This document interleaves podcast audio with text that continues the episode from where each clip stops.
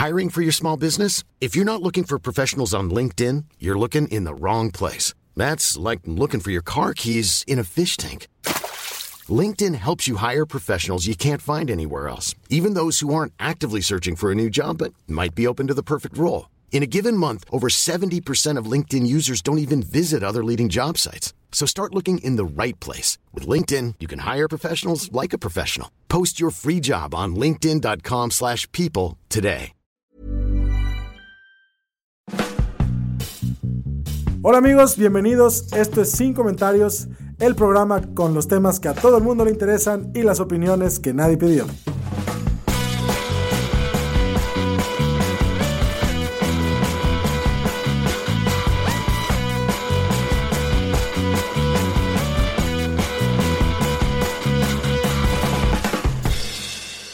Amigos, bienvenidos a una edición más de este grupo de autoayuda conocido como Sin Comentarios, escuchado por siete personas distribuidos a lo largo de toda la República.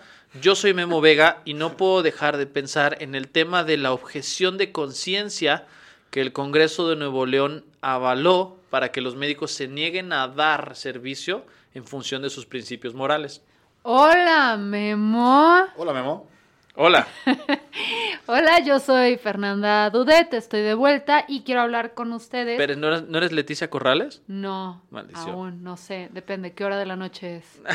No. Este, yo quiero hablar de lo que está pasando con las bases de datos que la CEMOVIL está pidiendo a las aplicaciones de transporte, que podría ahora sí que vulnerar el derecho de privacidad de varias personas. Hola, Fer. Hola, Fer. Y bueno, yo soy Arturo Salazar, soy invitado. Y ¿Y ese es tu sufrimiento? no, este, no sé qué sigue, pero vamos a tocar el tema de Chile. Es correcto. Este, y me aburrí yo solo, pero el tema aquí es que A eso vienen todos los a eso invitados. vienen todos los invitados, creo yo.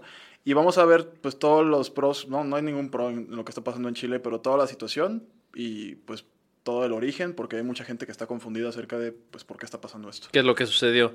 Sí, ahora tenemos un programa diferente de entrada. Regresó Fer. Aquí puedo insertar aplausos. ¿Tenemos aplausos? Bien, excelente. Eh, lo cual confirma la teoría de que Fer y Leti Corrales son como las dos caras de la moneda de la personalidad de Pero- Ranma y medio. Yo sé la diferencia es que yo soy la versión deshidratada. A veces esos monitos que metes en agua y crecen Ya. dos veces su tamaño. Yo Sí. crezco dos veces mi altura cuando me metes en agua y me vuelvo corrales. Ok, eso explica muchas cosas. Y además, tenemos a Arturo. Arturo. También, también me meten en agua y crezco todas las mañanas. Sí, sí los veo. Arturo, háblanos un proyecto de, de un poquito de, de tu proyecto, Bueno, de Briefy. Briefy es, es una empresa que se encarga de que las personas y las compañías estén impulsadas por la información, que conozcan lo que está pasando a su alrededor. Y personalmente tengo un podcast que se llama El Brief y pues lo que hacemos ahí es contarte en 20 minutos, a veces más. Y nunca digo lo que prometo decir o contar en el podcast de las noticias más importantes del mundo. Entonces, O sea, tú podemos. ofreces información que es esto, una intervención. ¿Estás queriendo decirle algo sin comentario? No, para nada. Este, estoy aquí simplemente para ayudar en lo que haga falta, que, que por lo que vi es algunas cosas.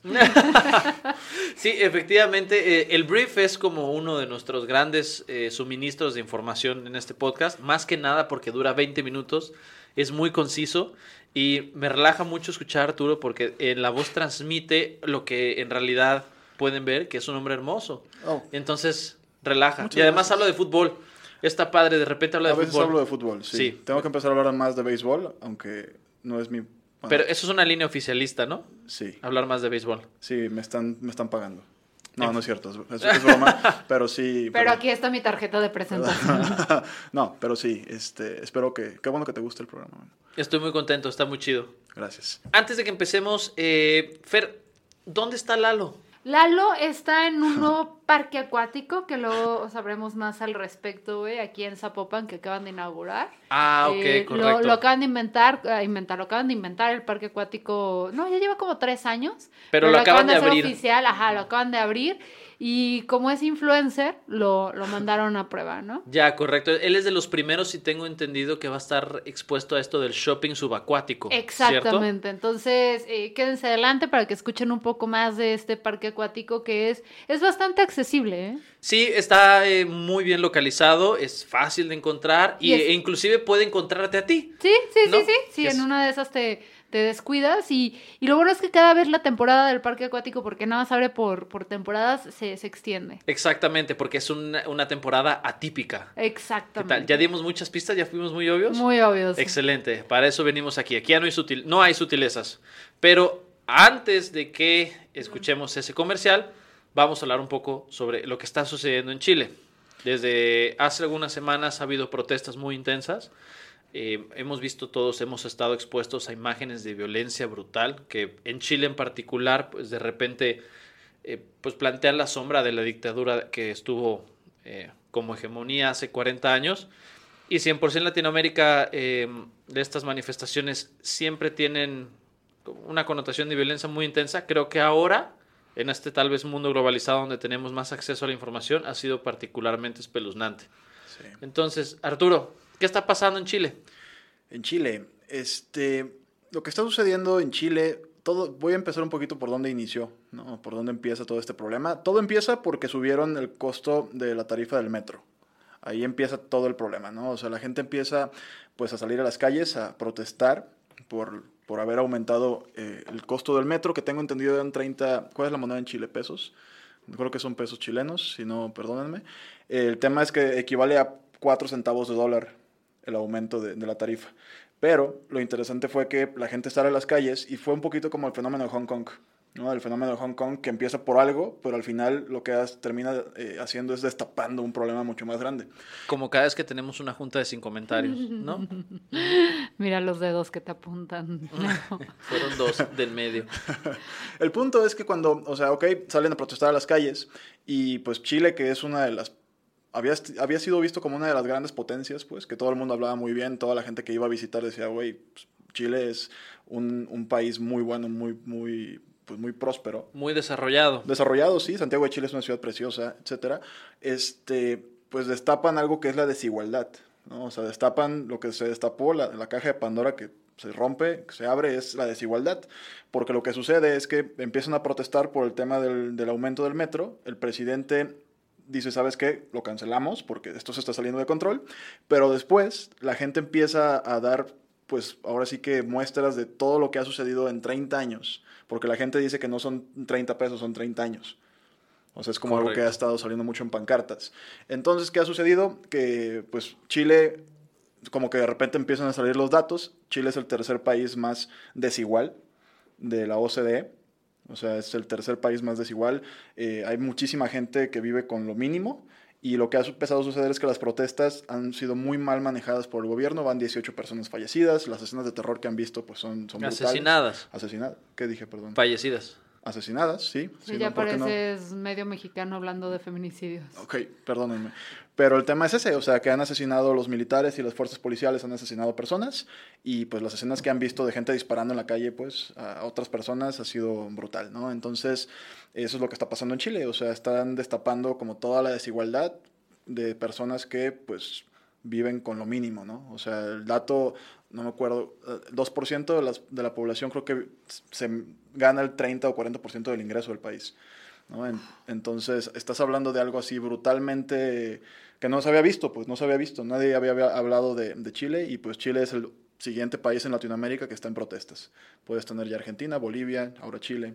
También Ecuador, hace relativamente poco Ecuador también tuvo po- protestas hace poquito. Pero Chile lo que tiene es que ante las protestas, o sea, como que lo llevan a otro extremo por el historial que tienen de, de opresión, ¿no? Entonces, claro. cuando hay protesta e intenta sofocarse, es como, no ni madres. Sí. Y otra característica es la edad Sí. de los que están pro- protestando, porque son chavitos de menos de 16, 18 años. Sí, que ahí lo interesante es que, o sea, el- yo leí una entrevista hace rato que hablaba de un chavo que precisamente decía, los estudiantes como que tradicionalmente somos los que protestamos, pero en este caso en Chile también hay gente adulta, gente más grande, uniéndose porque pues también... Conocen la historia. porque llevan 30 años, las personas que ya hicieron vida, 50, 60 años, ellos, con- o sea, reconocen que llevan 30 años viviendo con lo mínimo.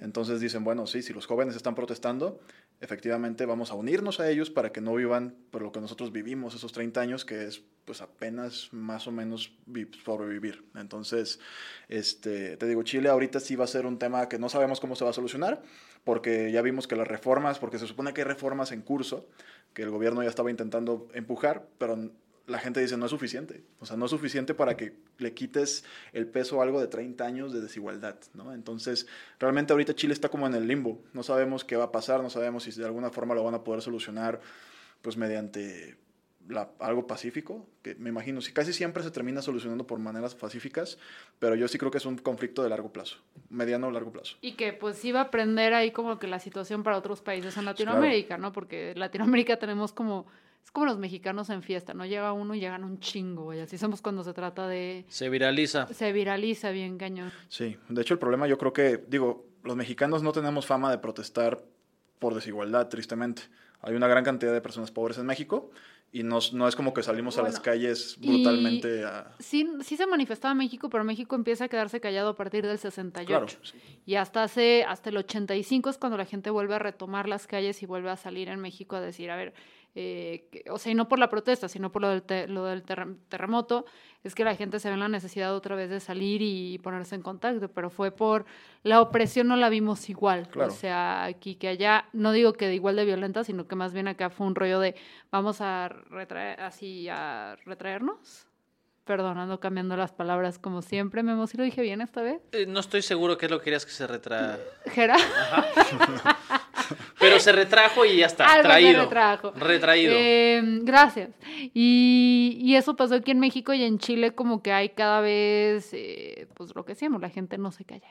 Sí, te digo, Chile es algo que ahorita está como abierto, no sabemos cómo se va a concluir ese conflicto, pero Latinoamérica ahorita está efervesciendo en muchos lugares, pues, y eso, pues económicamente, si de por sí vamos a crecer poco, no digo que esté mal protestar, no, para nada. Sin embargo, pues, claramente las protestas... Va a tener alguna consecuencia. van a tener una consecuencia que al final de cuentas los gobiernos tienen el reto de saber manejarla, ¿no? O sea, al final de cuentas la gente lo que quiere es igualdad o un poquito menos inequidad, pero eso al final de cuentas obviamente va, este, eh, pues, ahuyentar inversiones, va a paralizar economías durante varios días o semanas y el gobierno tiene que, pues de por sí están creciendo poco o no están creciendo, pues tienen que lidiar con todo lo que la gente está exigiendo con justa razón, en, el, en el caso de Chile en particular. Ok. Ahora, quisiera plantear do- dos cosas. Uno, en cualquier país, una represión del estilo de lo que está sucediendo en Chile es un asunto terrible, ¿no? Pero eh, teniendo en cuenta el antecedente tan reciente de lo que sucedió con Chile en la dictadura, ¿creen que el que esto esté sucediendo esté generando en la población como un terror de volver a vivir eso que vivieron hace 40 años?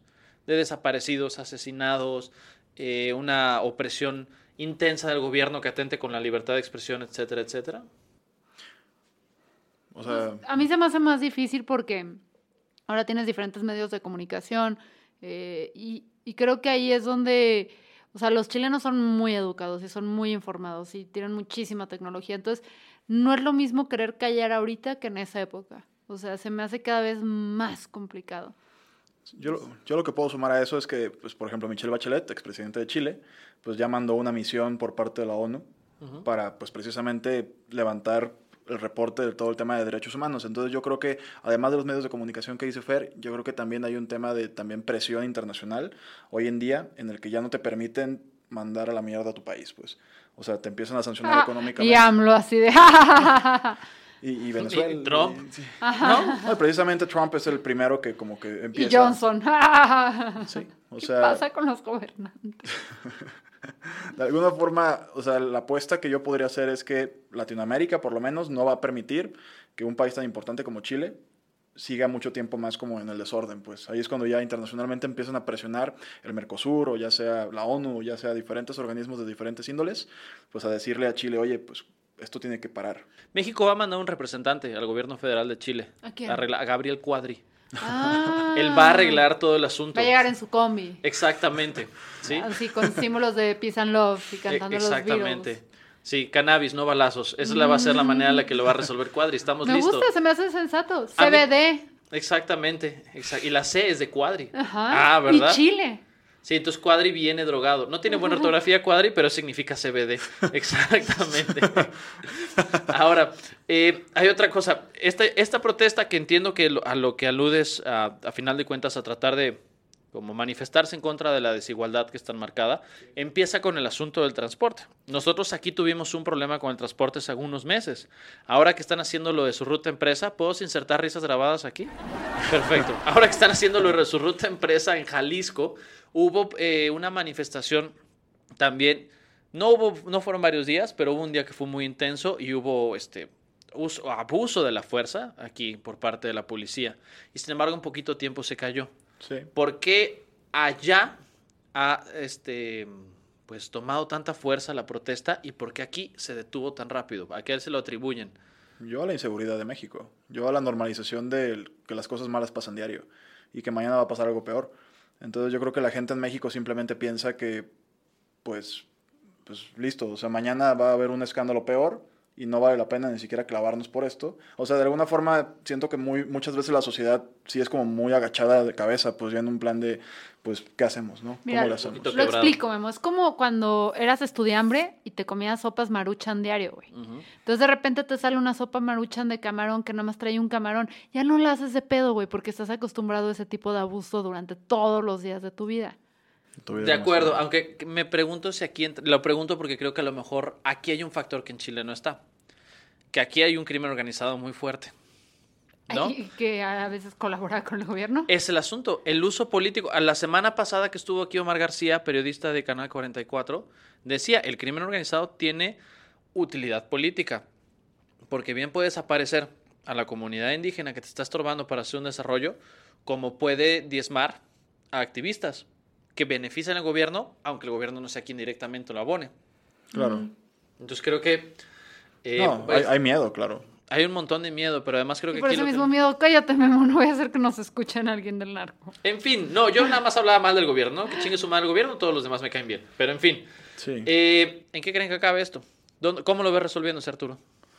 Yo no sé cómo. O sea, literalmente veo un. O sea, yo veo una incapacidad del gobierno para reaccionar. Intentaron nada más quitar la reforma o el tema del precio. Y la gente simplemente dijo: Pues a- de aquí nos vamos a agarrar para que cambien las cosas más a profundidad. Entonces, no sé cómo van a poder. Es porque aquí ya hay como intereses particulares de diferentes sindicatos, de diferentes ya uniones de trabajadores que, pues me imagino, son los que van a terminar negociando en aumentos la- salariales, en diferentes pues líneas de bienestar, pues, para que esto pueda de alguna forma concluir. Pero justo ahora estás hablando de toques de queda que no son respetados en diferentes partes de Chile. En Santiago creo que era las 6, 7 de la tarde, pues, y la gente no lo respeta, sigue saliendo a las calles. O sea, la gente genuinamente, como tú decías, tal vez por el pasado de la dictadura y todo lo que sucedió, pues no está dispuesta y más bien está dispuesta a perder mucho, mucho con tal de que no sucedan las mismas cosas otra vez. Entonces tienen poco que perder y todo que ganar. Yo creo que va por ahí. Qué buena síntesis. ¿Creen que despiden a, a Piñera? Híjole, pues Chile, Chile fue el país, no, fue Perú, ¿verdad? El que destituyó hace poco presidente. Mm, Este, no, yo no creo. Yo creo que él termina, pero sí creo que va a tener que pues, moverse muy rápidamente, porque, o si lo van a acabar destituyendo. No, no sé el mecanismo, no, no, no me sé la legislatura chilena, o sea, no sé cómo podrían al, al final del día le- retirar un presidente, pero yo creo que sí va a tener que doblar las manos, acelerar las cosas, mover rápido todas las piezas que pueda mover, porque el pueblo sí está muy enojado. O sea, sí estás hablando de costo político, es el menor de los problemas que tiene ahorita, pues. Fíjate, prepárate para lo que vas a escuchar. Ok. Fer, ¿tú cómo resolverías esto? ¿Yo? Sí. ¿Ves? Prepárate. ¡Te odio! no, pues es que Interesante, interesante porque no puede ser dictadora. O sea, no, No, puede no tener puede una solución dictadora. dictatorial. O sea, quiero, ver que, quiero que diga que va a resolverlo de la misma manera en la que resuelve los conflictos en sin comentarios. que se callen todos y hacen lo que yo digo. Exactamente.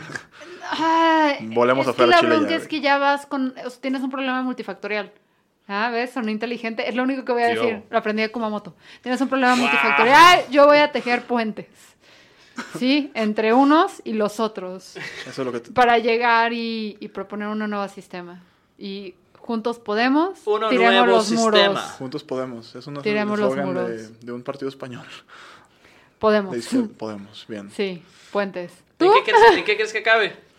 Eh, mira, yo no vengo aquí más que a representar lo que dice la gente, a escuchar, a generar puentes. ¿Cuál, cuál es tu gente, Fer? Este, ni a favor ni en contra del aborto, ni a favor ni en contra de la marihuana, ni a favor ni en contra de las mujeres.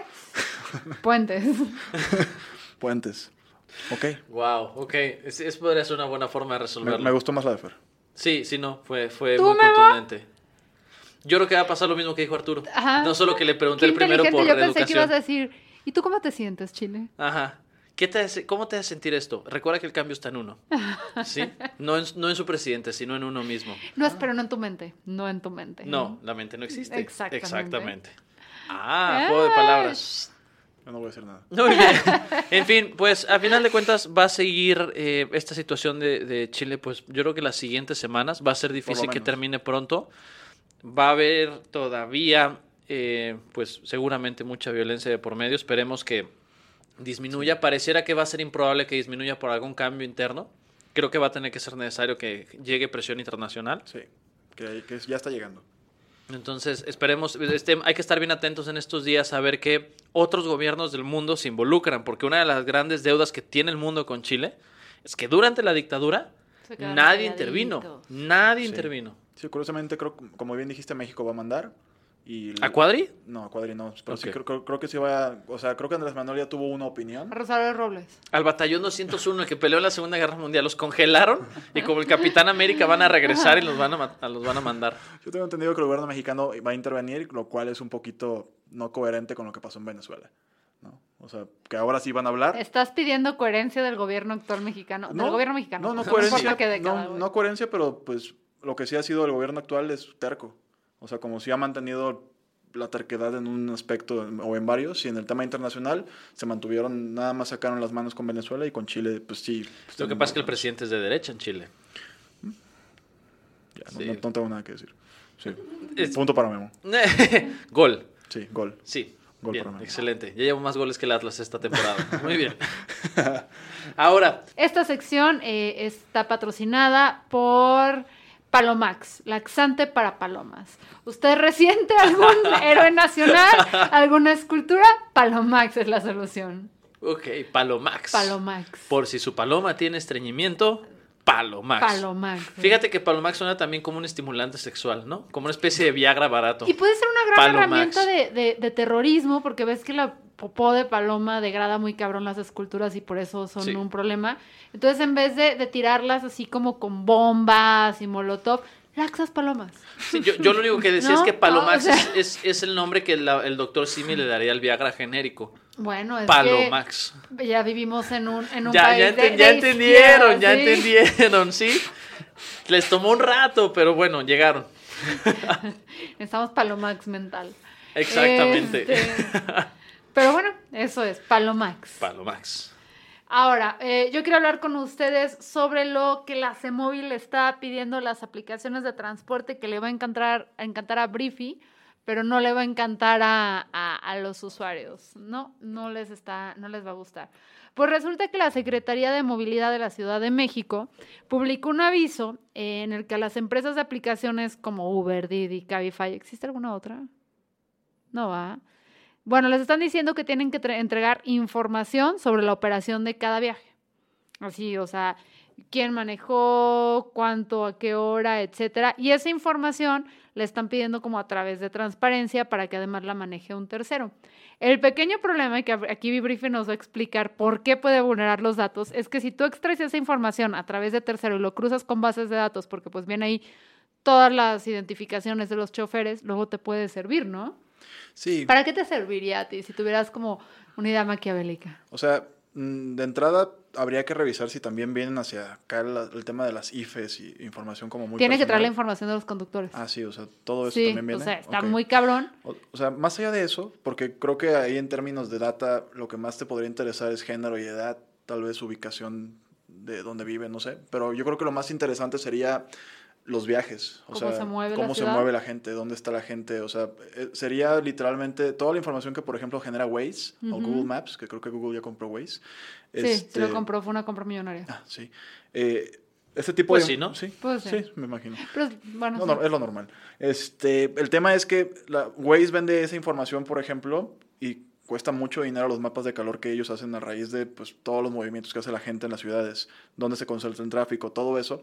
Y acá siento que en el tema de las aplicaciones de transporte es todavía más específico, porque pues uno puede definir tiempos de casi todo, o sea, trayectos, puedes imaginar por qué la gente hace ese tipo de trayectos. Y si lo cruzas con información demográfica, puedes definir comportamientos, tendencias, o sea, una serie de información muy, muy valiosa para gobiernos, para marcas, dónde posicionar un logo, dónde posicionar este, spots de radio, dónde posicionar un montón de medios para atacarnos con Que marcas. está, está medio culero, o sea, porque, tipo, si tú eres una de estas aplicaciones, pues esa información en teoría te pertenece. Y si tú tuya y la quisieras venderla, pues ya sería un asunto tuyo que quisieras lucrar, que Yo creo que también la venden. está mal. Yo creo que la venden. Sí, pero es tuya, ¿no? Tú la estás generando. Y el problema es que acá se está extrayendo desde gobierno ese beneficio que puede ser de una Sí. empresa y se le está dando a cualquier persona Es ¿Bajo una- cuál argumento? bajo todo esto de transparencia y seguridad. Pero también a mí lo que me parece súper risorio es que también traen este rollo donde ellos desarrollaron su aplicación de taxis. Entonces es, te voy a hacer la competencia a ti y además tú me vas a dar los datos para hacerte la competencia a ti. Sí, o sea, es como una expropiación, porque esa información vale mucho, mucho dinero y literalmente retirártela, digo, el, argumento podría ser hasta cierto punto válido en el sentido de la seguridad, pero ya lo que suceda, o sea, debería haber un protocolo interno en gobierno en el que esa información no debería poder usado, no debería poder ser usado para ningún tipo de uso comercial, mucho menos publicada ah, publicada a la ciudadanía que tengo entendido lo que me dice Fer es que nada más es una solicitud de transparencia, ¿no? Lo que tienes Es que a través de, ajá, por como se está solicitando ahí, que como no soy abogada y el abogado que tenemos está, pues probando parque- el parque acuático, Sí. este, hay ahí un loophole donde tú a través de transparencia puedes pedir toda esta información y pues bueno, briefy Qué riesgoso, pues, porque si la idea es que esta información es en función de la seguridad de la gente, hacerla pública, o que Vulnera a la sea gente. susceptible de ser, eh, que sea pública, pone en riesgo a la gente. Sí, o sea, y es curioso porque al final del día no sé en qué tanto tiempo o qué tanta capacidad de reacción pueda tener el gobierno, porque si, ah, si Uber te va a decir sí, te la entrego a final de mes, pues de nada te sirve para salvarle la vida a alguien, pues si tal vez hubo un tema de desaparición o lo que ha venido sucediendo tristemente con las plataformas, ¿no? Por O sea, supuesto. yo no creo que vaya a ser un tema en tiempo real.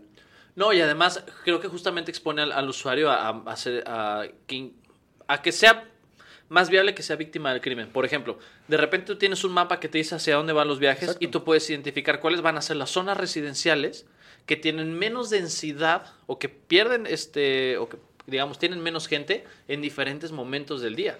Sí. Y cualquier persona que se ponga trucha con eso va a poder focalizar zonas vulnerables de toda la Ciudad de México. Fíjate que yo lo que estaba pensando era en la cuestión de la de noche de las morritas que salen de antros. Ah, también, también. o sea, pues. ese, porque así pasó un poco con lo de aquí de Guadalajara, que no fue a través de transparencia, sino de observación de este güey eh, pimienta súper enfermo, eh, que puedas tú detectar dónde se mueven las chavas o, o ¿De sea, dónde sé que no las chavas, pero dónde está saliendo la gente a las 3 de la mañana, 4 Exactamente. de la mañana. De acuerdo. Sí.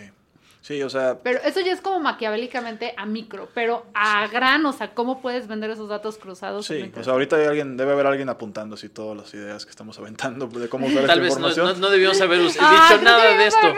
No, espérense, no se preocupen. Ya recordé que nadie nos escucha.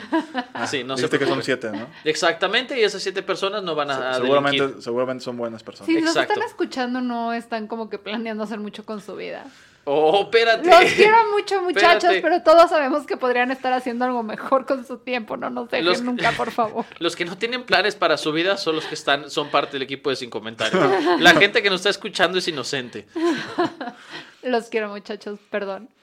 Sí, nada más redondeando el tema, pues sí, la data a final de cuentas es el nuevo, pues yo creo que es el nuevo petróleo, o sea, es lo que ahorita está moviendo decisiones, industrias enteras, y esto que está haciendo el gobierno obviamente se va a amparar, todas las empresas van a intentar ampararse, van a ver recursos legales, que una vez más Lalo no está aquí, no sé qué podríamos hacer, pero este, Lalo diría, objeción. Ok, Y ya, ahí se acabaría Ya. todo el problema. sí, porque estamos hablando, dicen que no es bueno con la tecnología, Exactamente. ah, entonces sí. no... Sí, es, ese es el loophole de Lalo, donde ahí es como. eh, eh, eh. Just- justamente- Lalo X doesn't know how to work. Estoy, cum- estoy cumpliendo mi deseo de hace rato en Twitter de, de, pues si podemos hablar mal de Lalo a sus espaldas, entonces check. Ah, sí, sí, sí. No, y todavía nos falta un rato, ¿eh? Tú tranquilo. Bien. Sí, Exactamente. podemos pero continuar. bueno, entonces la información. Yo por eso que- nunca falto.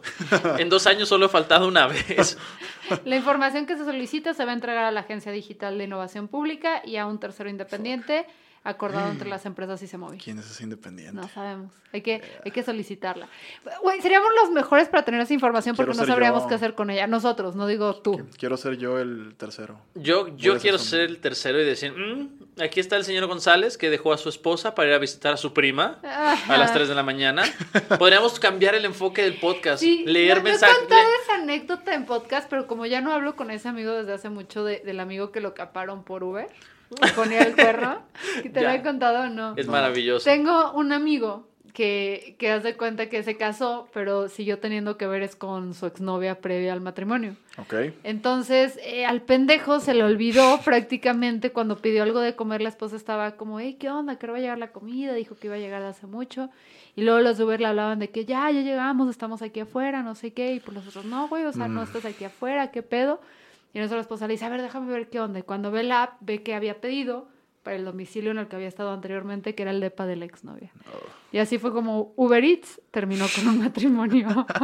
Wow. Es que ese es el programa que podríamos tener si nos dieran acceso a esta información. Imagínense, ya no volver a tocar ningún tema de política. La y botana, son- exactamente. Arruinar matrimonios con Uber. los viajes de No, y Uber. Uber tiene grandes anécdotas. Me contaron que fue lo más raro que perdió alguien una vez en Uber Latinoamérica, güey. ¿Qué crees que No fue? sé, no quiero. Un niño. Nunca es Una bueno. cobra.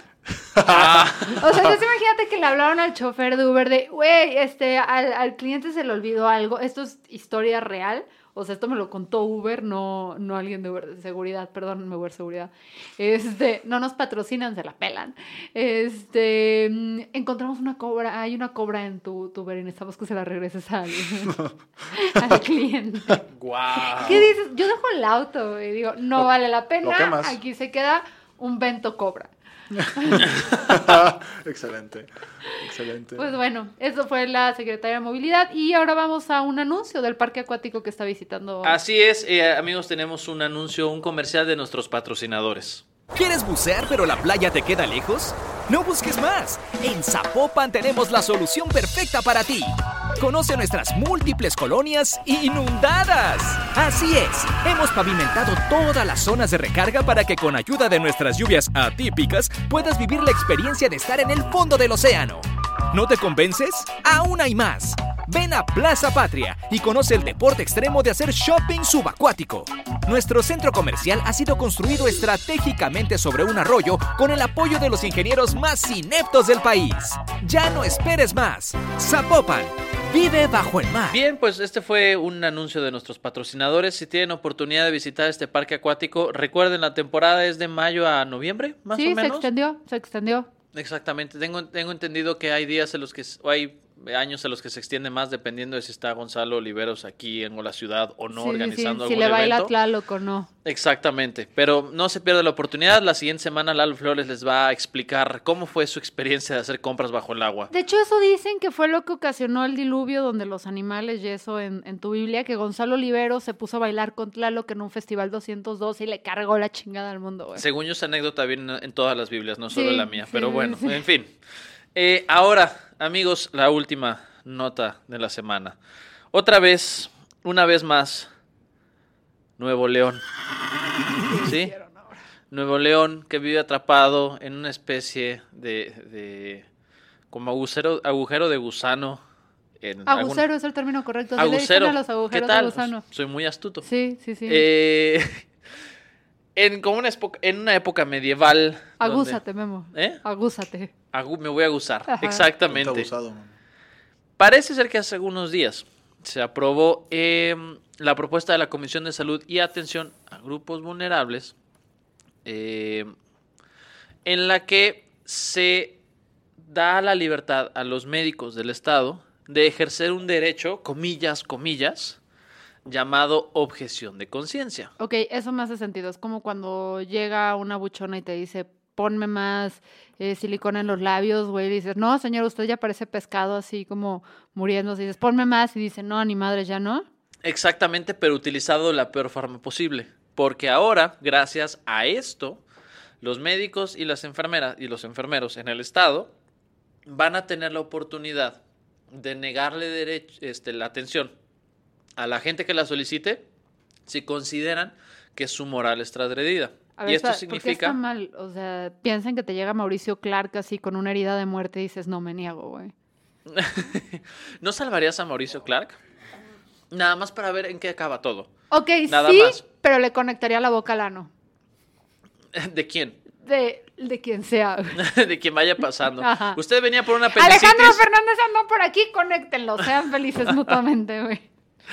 Lo que va a pasar ahora y una de las preocupaciones que hay al respecto con esto es que eh, los médicos, el personal médico de los hospitales le va a poder negar la atención a los grupos de la comunidad LGBT, que es algo, ya sabes que en, en Nuevo León son muy, muy tolerantes con la diversidad, ¿no? Son gran, pero increíbles, son grandes sujetos despiertos.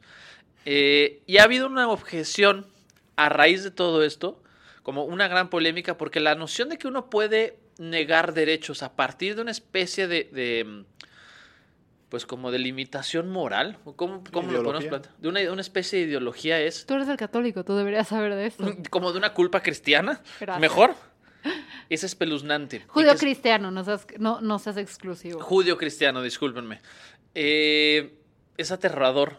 La idea de que uno puede, con un argumento tan endeble como la objeción de conciencia, ejercer una discriminación tan flagrante como podría ser, no voy a atender a una persona que sea parte de una comunidad que no representa mi, perspectiva moral.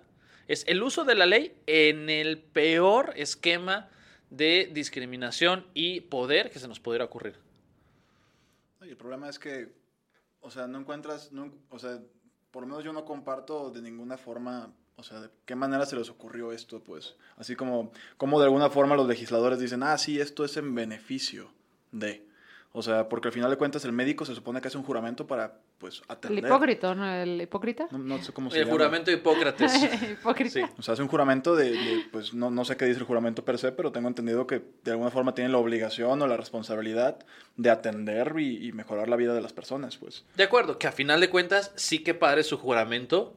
El juramento no tiene ninguna vinculación es más que personal. Eso es verdad. Por lo tanto, la ley debería ser la que debería garantizar que independientemente del código moral, comillas, comillas, del médico, todas las personas que buscan este apoyo de servicio de salud reciban el trato que merecen simplemente por ser humanos. Sí, o sea, yo creo que, yo creo que el, el desafío o lo interesante de todo esto va a ser a la hora de llevarlo a la acción. Porque yo, yo tengo la fortuna de tener muchos amigos médicos en Nuevo León, o sea, o que son estudiantes, y la, la gran mayoría, no, no, no se me ocurre ninguno que haya dicho, ah, qué bueno. O sea, todos estaban como en contra de cómo, o sea, de lo que había hecho un legislador que a su parecer no tenían como la idea de qué sucedía en la vida real, ¿no? De que la mayoría decían, no, pues es que esto está mal. Y a final de cuentas, yo, le dan la decisión al médico y pues la buena noticia que yo percibí de mis amigos que conozco que estudian medicina o que ya son médicos es que ellos serían personas que ejercerían esto bien. Ok, pero tú estás hablando que probablemente la minoría que tú conoces de, de doctores es, es- es una minoría, probablemente tienen que ver mucho, o sea, son simpatizan con tus ideologías, porque si no, no serían tus amigos. Y además, Uh. probablemente que tú y yo no Uh, somos uh. amigos, Memo. ¿Eh? Tú y yo no somos amigos. ¿No? Ah, este, Hasta que aceptes que el neoliberalismo, no, no vamos a entrar en esa discusión. Pensé Pero que también amigos. es muy grave, por ejemplo, en pueblitos chiquitos, ¿no? O sea, donde haya pueblitos chiquitos, donde sea el médico del pueblo, o la ranchería, o lo que chingados haya en Nuevo León, güey. Carne y cero cultura. Este, ¡Guau, guau, guau! y así los cinco seguidores que teníamos en Nuevo León. Nos se fueron. ¿Qué estás haciendo? Yo, yo diría que- Perdón, estoy acabando con los 10 seguidores que nos quedan. si no te quieres ir a dar una vuelta otra vez por un mes. Vuelvo en el 2020. Ajá.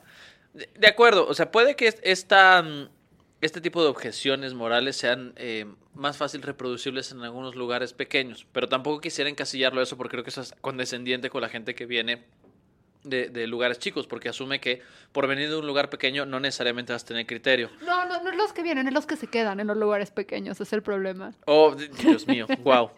No, o sea, eh, no, no, estoy- podemos censurar a Fer? ¿No, no No. tenemos un mecanismo O sea, preparado para fuera- eso? No, fuera de mamadas, o sea, y no es como tirarle a la gente de los ranchos, vivimos en unos, o sea, somos de Guadalajara también, que tanto nos podemos creer. Pero es como hablar de este rollo de, a ver, o sea, lo que sí es cierto es que cuando tú vives en un lugar chiquito tienes menos exposición a ciertas cosas que todavía pueden ser choqueantes, ¿no? O sea, cuando tú vives en, en un lugar como Guadalajara, bueno, conoces a los gays porque Guadalajara, pero cuando vives en un lugar donde chance ya hay como Los dos, gays. los gays. Guau. Es una mafia, no los hagas emputar, güey. Ya. No, Bueno, sí, yo- no yo- importa, iba a decir no los hagas enojar porque arruinarían tu pelo el resto de tu vida, pero ya lo hiciste solo con tus genes. Pero Fer está hundiendo solo en contra de ellos. ¿Qué pedo? No, no, no, nada. pero lo que tienes el problema es que cuando tienes un, un, un lugar donde tal vez hay dos personas o tres personas o muy poquitos que han salido del closet, es, es muy poco probable que tengas una, una comunidad tolerante, que acepte y empática con ellos. De acuerdo, donde uno está menos expuesto a la diversidad, es menos viable que la tolere. Miren, yo creo que aquí lo importante es tener mucho cuidado hacia quién focalizamos el malestar, porque a partir de una noticia de este estilo bien podría decir, ah, los malditos doctores de Nuevo León, No, todos son hijos de primos, Y exactamente. sus papás.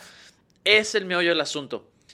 Eh, la noción de que existe una ideolo- ideología de género, que es un mensaje eh, como muy manejado por la eh, derecha más conservadora y putrefacta que existe en este país, Un saludo al pan. Sí, y particularmente el de Nuevo León. Eh, es una, es como una especie de, de ficción que va justificando este tipo de acciones.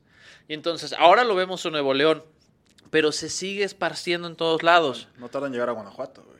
Ya en Guanajuato ya debe estar. Aquí tenemos un problema con ideología de género. Ya estuvo el diputado MC del Distrito 10 en la marcha a favor de la familia Ah, hace algunas eso, semanas. Esteban. Esteban, Es bueno para nada. Sí, Esteban, bueno güey. para nada. En fin, Al el punto que es... Esteban, perdón, otra vez. A medida que este tipo de cosas van sucediendo, siempre vamos a tener políticos imbéciles, porque México, pero esperaríamos que esto tuviera un costo político muy alto, no solo por lo, el acto, sino por la terrible fundamentación.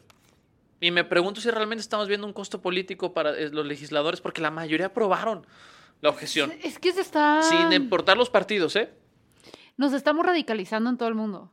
La bronca es que como tienes un, un grupo de, de progres como nosotros que nos intentan así como ser despectivos diciéndonos progres, ay, están en contra del progreso. Este, también tienes un grupo de personas que están más em, relacionadas a estos puntos de vista conservadores que normalmente no son bien representados en los medios actuales, en la comunicación actual, donde todo está apuntando como que ser progress cool y tienes estas salidas donde se vuelve un conservadurismo exagerado y ahí están viendo ellos, o sea, el voto, ¿sabes?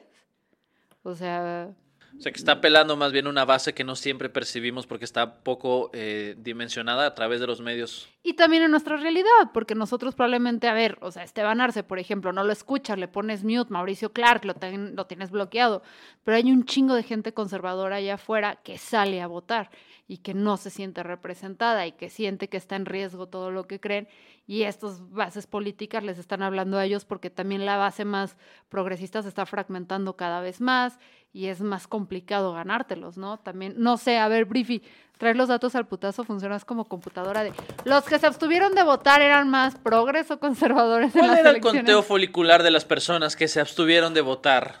Tres entre todos, güey. Ajá. Al final de cuentas no traigo ese dato, pero lo que sí... Pero gracias por exhibirme, Fernanda. No, pero lo que sí se puede ver es, o sea, lo que podría ser preocupante es que si esto no tiene un costo político en Nuevo León, pues qué quiere, cómo habla, ¿no? O sea, realmente, entonces eso quiere decir que ese tipo de, legisla- de legislaciones representan a Nuevo León.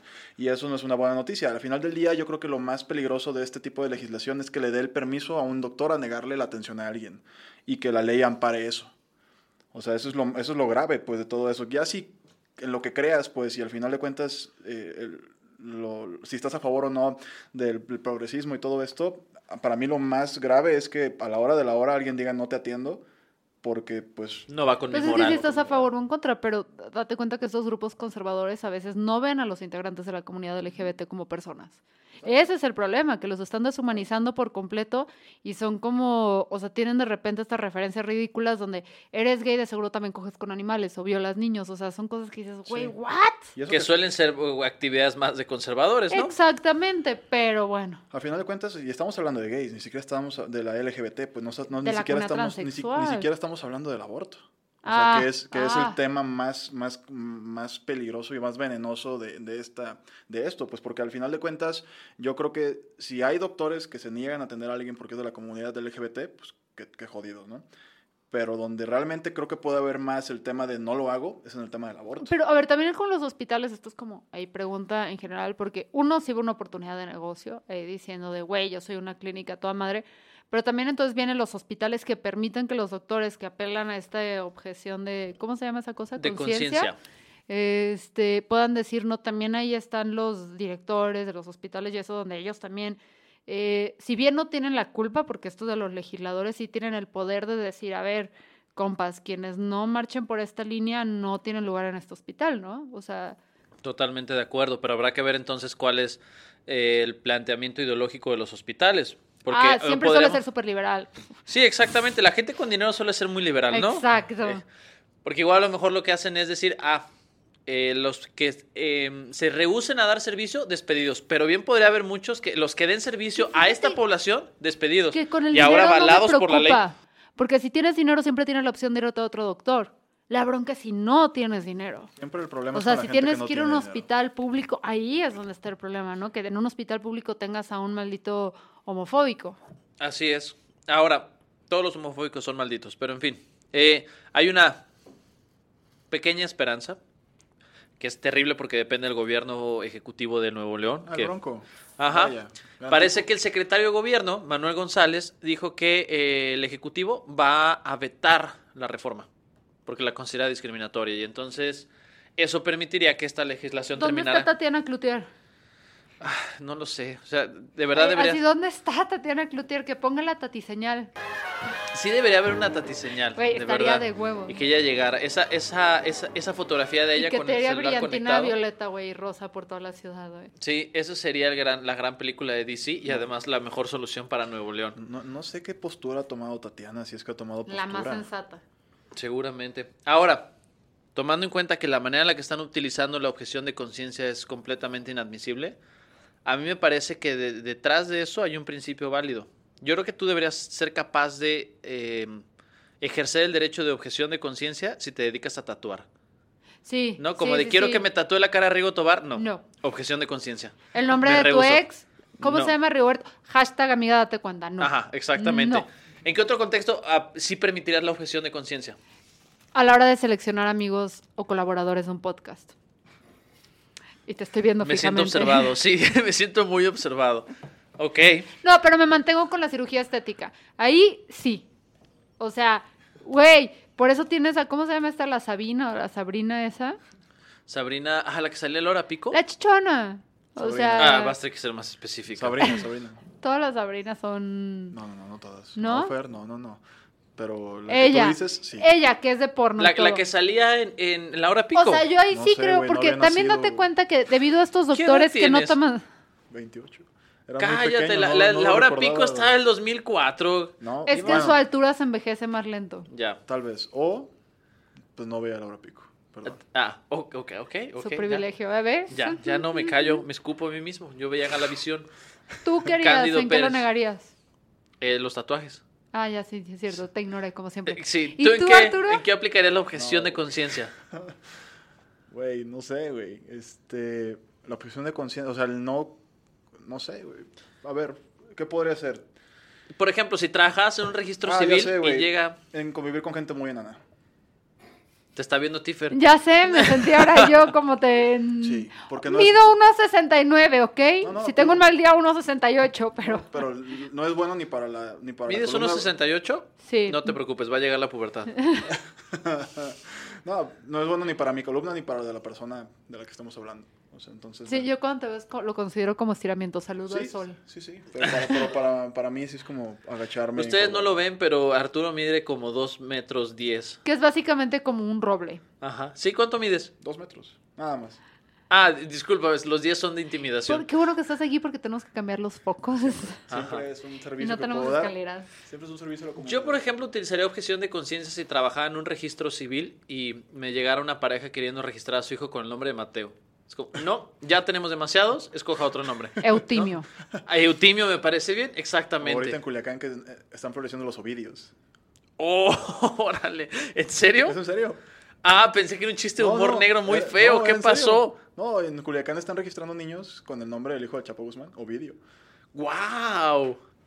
¡Wow, wow, ¿Ves? wow! ahí No sé qué tienes. decir. Pues ahí tienes la objeción de conciencia, actas de matrimonio. No, no se pueden Sí, casar ajá, ustedes. Wow, no. No, vamos a acabar la nota aquí, no, ya. Ya, aquí muere. Ahora, vamos a hacer la sección de Lalo. ¡Ay, pero- esta no es mi sección! ¡Te odio, Memo! ¿Por qué, la sec- por qué Lalo es el monstruo come galletas ahora? Porque en el parque acuático tenían chips ahoy. Amigos, la sección de Lalo Flores consiste en lo siguiente. Se busca una nota estúpida y se reacciona a ella. que probablemente tenga la palabra ano. Ah. Particularmente si la buscó Fernanda. Que esto lo originó Carla, pero a mí se me achaca todo porque soy la más hermosa de este grupo y se fijan en eso. Exactamente, ya sabes cómo la gente hermosa se fija en los sanos todo el tiempo. No quiero ser hermoso. En fin, Lalo no está aquí, haremos nuestro mejor esfuerzo para mantener la sección lo más estúpida De posible. hecho, tengo dos notas estúpidas. Oh cielo, si vas a leer las dos, Pero es que son muy chiquitas, por eso tengo dos. Tengo hasta tres, pero siempre me censuras porque eres hombre blanco. Este. o un profesional entrenado de la salud mental. Ah, nunca lo había considerado así. Ah, Ah, empieza a hacer sentido. ¿qué tal? No nuestra amistad, pero el por qué me censuras. el gas metano de los eructos y los pedos de 90 vacas hicieron que una granja lechera en Rasdorf, Alemania, explotara. Al parecer, los altos niveles del gas se habrían concentrado en el establo y una carga eléctrica estática habría sido el detonante para que se produjera el estallido. Según la policía alemana, solo hubo una víctima, una vaca que debió ser atendida por quemaduras. O sea, es como- Güey, imagínate qué mal pedo ser la vaca. Literal, qué mal pedo ser la vaca que sobrevivió. Ah, O sea, ¿las demás se murieron? no, no, no, esta fue la única víctima, pero imagínate qué ojete así de. Pinche Clarabela, te dije que no te comiera los frijoles, güey. Qué horror. Siento que es algo que podría pasar en una facultad de ingeniería. O en- También. O en el baño Romero de Champs, güey, o algo así. No, guau. Órale. Sí, de acuerdo. Es, es posible, güey. Y eso es lo que nos comemos. Vacas flatulentas. Sí, pues ese es el pedo del calentamiento global y las vacas. ¿Literalmente? Eh, ¿Cómo se ¿Juego de usa literalmente? Ah, es el qué pedo de astuta las eres. vacas. El- la cantidad de, de tierra que se usa para cultivar su alimento y la deforestación que se lleva a cabo por y que son pedorras. Es, pues tienen cuántos estómagos? Como ocho. Cuatro, ¿no? Una chingadera No así. sé. Ando de promoción, dos por uno. Dos por uno. Pero tienen muchísimos estómagos, güey, así. Está- debe estar difícil. Está cabrón. Está cabrón. Pero bueno, si- siguiente. Y es- yo creo que Lalo estaría contento con esta nota. ¿Ustedes qué piensan? Feliz. Están, Sí. están Estaría honrando, pedorreando de la risa. Están honrando su exponiéndonos en varios eh, sentidos. Sí, de acuerdo. Sí. Jackie Brucia, jefa de Debbie Stevens, necesitaba un donante de riñón con urgencia y no lograba conseguirlo. Stevens se ofreció. O sea, esa es la lameculos más grande de oficina. Así que, ay, esta jefa no sé qué, ay, yo le voy a regalar en Navidad un iPad. Ah, sí, pues yo le voy a dar un órgano. Sí. y, o sea, al final, ¿qué ¿Por qué ustedes nunca me han regalado un órgano? Porque no lo necesitas. Es que no sabemos cuál ¿Tú te qué falta. sabes que no lo necesito? no nos ponemos de acuerdo. Te ves muy frágil y no sabemos cuál te va a ayudar primero. Steven se ofreció, pero su órgano no era compatible con el de Brucia, por lo que los médicos se lo dieron a otro paciente y a su jefa le consiguieron otro. Pocos meses después de la operación, Stevens comenzó a enfermarse, pero se sentía presionada para ir a la oficina porque su jefa le decía que la gente iba a pensar que ella tenía un trato especial. La donante no aguantó más y pidió incapacidad médica. Cuando quiso volver al trabajo, su jefa la había echado. Stevens la demandó y alega que quiere que le devuelvan su riñón. ¡Wow! Yo solamente estoy muy triste. ¿Por qué? Porque es una noticia muy triste. O sea, Eh, No, y además es, es una cosa que podría pasar aquí. Aquí en esta. En Sin Comentarios. Ah, ok. Yo, no, no, no. yo soy un invitado. Yo ni siquiera les pediría, pediría sus órganos, o sea, los he Se los visto, conozco sus hábitos. Se los compraría. Es cierto. No, yo creo que tampoco. Ferta no, no ha Ah, no visto un buen quieres. donante en, en- en este equipo. No, de no, acuerdo. no, no, Ni no siquiera donación de cabello. Si fueran buenos donantes, ¿ustedes creen que no los habría descuartizado y ya he vendido por partes? O sea, seamos honestos. Buen punto. Buen Sí. punto. Hace mucho que no veo a Carla. Sí. Era la más joven de nosotros. Ajá. Era la única que tenía potencial. En fin, muchachos, esto fue Sin Comentarios. Estoy aquí con, Arturo. mejor conocido como Briefy, y Lalo Flores. mejor conocido como Mebo Vega, y yo soy Fernanda Dudet. Muchas gracias por escucharnos. Nos escuchamos la siguiente semana. Chao.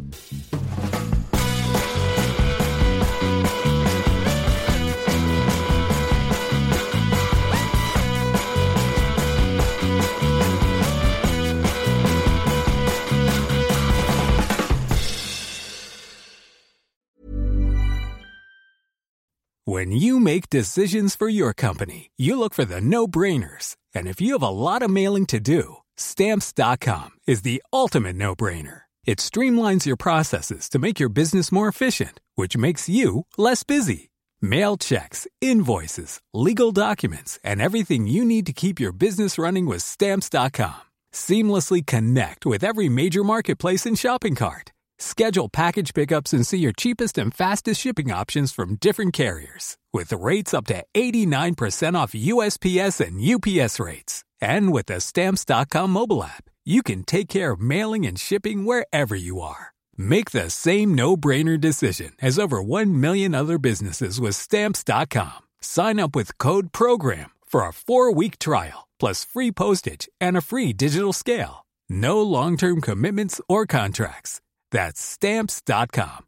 Code PROGRAM.